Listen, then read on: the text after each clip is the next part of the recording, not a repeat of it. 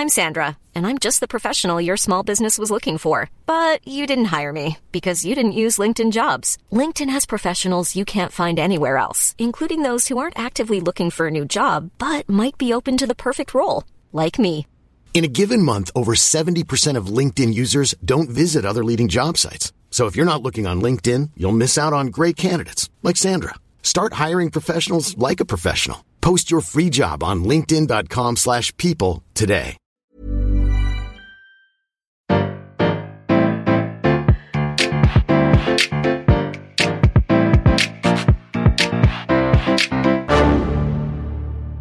Bonjour, vous avez choisi la réponse D, mais d'abord, écoutez la question. Aujourd'hui sur la thématique ciné-série, la question. Quel acteur compte le plus de morts à l'écran? Est-ce que c'est Kit Harington, Sean Bean, Christopher Lee?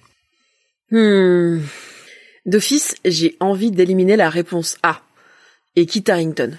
Kit Harington, le célèbre Jon Snow de Game of Thrones, j'en neige pour les intimes. Alors oui, il se trouve qu'il est, à l'heure actuelle, celui qui a le plus gros ratio en ayant trouvé la mort dans quasiment deux tiers des œuvres dans lesquelles il est apparu. C'est bien beau, mais il n'a eu qu'une quinzaine de rôles. Le record doit être plus haut. Allez, next. Là, comme ça, j'aurais envie de choisir la réponse B, Sean Bean. Il meurt tout le temps. Miskin dans Le Seigneur des Anneaux, dans Game of Thrones, dans GoldenEye. Et en plus, ce sont pas des morts douces. Il a été poignardé, pendu, noyé, ou même enterré vivant.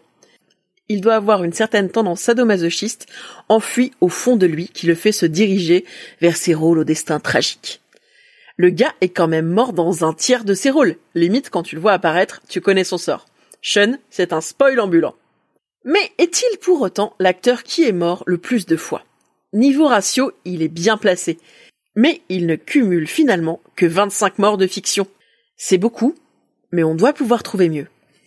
Du coup, la réponse C, ça me paraît pas mal. Christopher Lee, le défunt acteur qui a interprété Dracula et Saruman, a quand même joué dans près de 230 films durant ses 67 ans de carrière. Ça en fait des occasions de mourir. Alors lui, il a commencé à cinématographiquement clamser dès 1956. Et il n'a pas connu de répit. Il a été empalé, mordu, brûlé avec de l'acide, flingué par James Bond, atomisé par Captain America. Non, pas dans les films, hein, dans le téléfilm tout pourri de 77, piétiné par des chevaux, ou encore électrocuté par un Gremlins. Il est même mort en version animée dans la dernière licorne. Bref, lui, il est vraiment mort beaucoup de fois. Énormément de fois. 60 fois, pour être exact.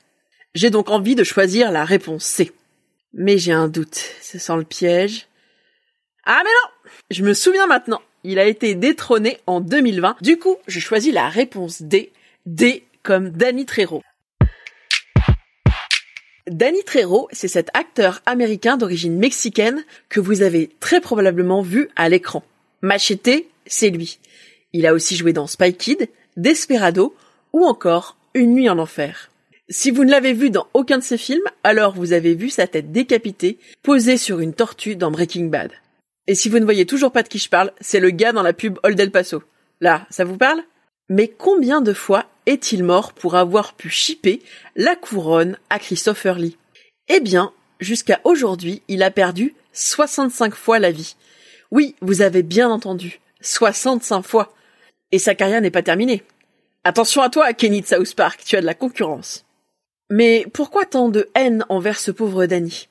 Bah déjà, il a pas franchement une gueule de porte-bonheur, comme dirait le grand philosophe Arnold Schwarzenegger. Il a une vraie gueule de méchant, marquée par ses jeunes années de gangster. Même lorsqu'il mange des burritos dans la pub Old El Paso, tu sens qu'il peut te buter à coups de tortilla à tout moment. Du coup, avec son physique, il obtient régulièrement des rôles de bad guy.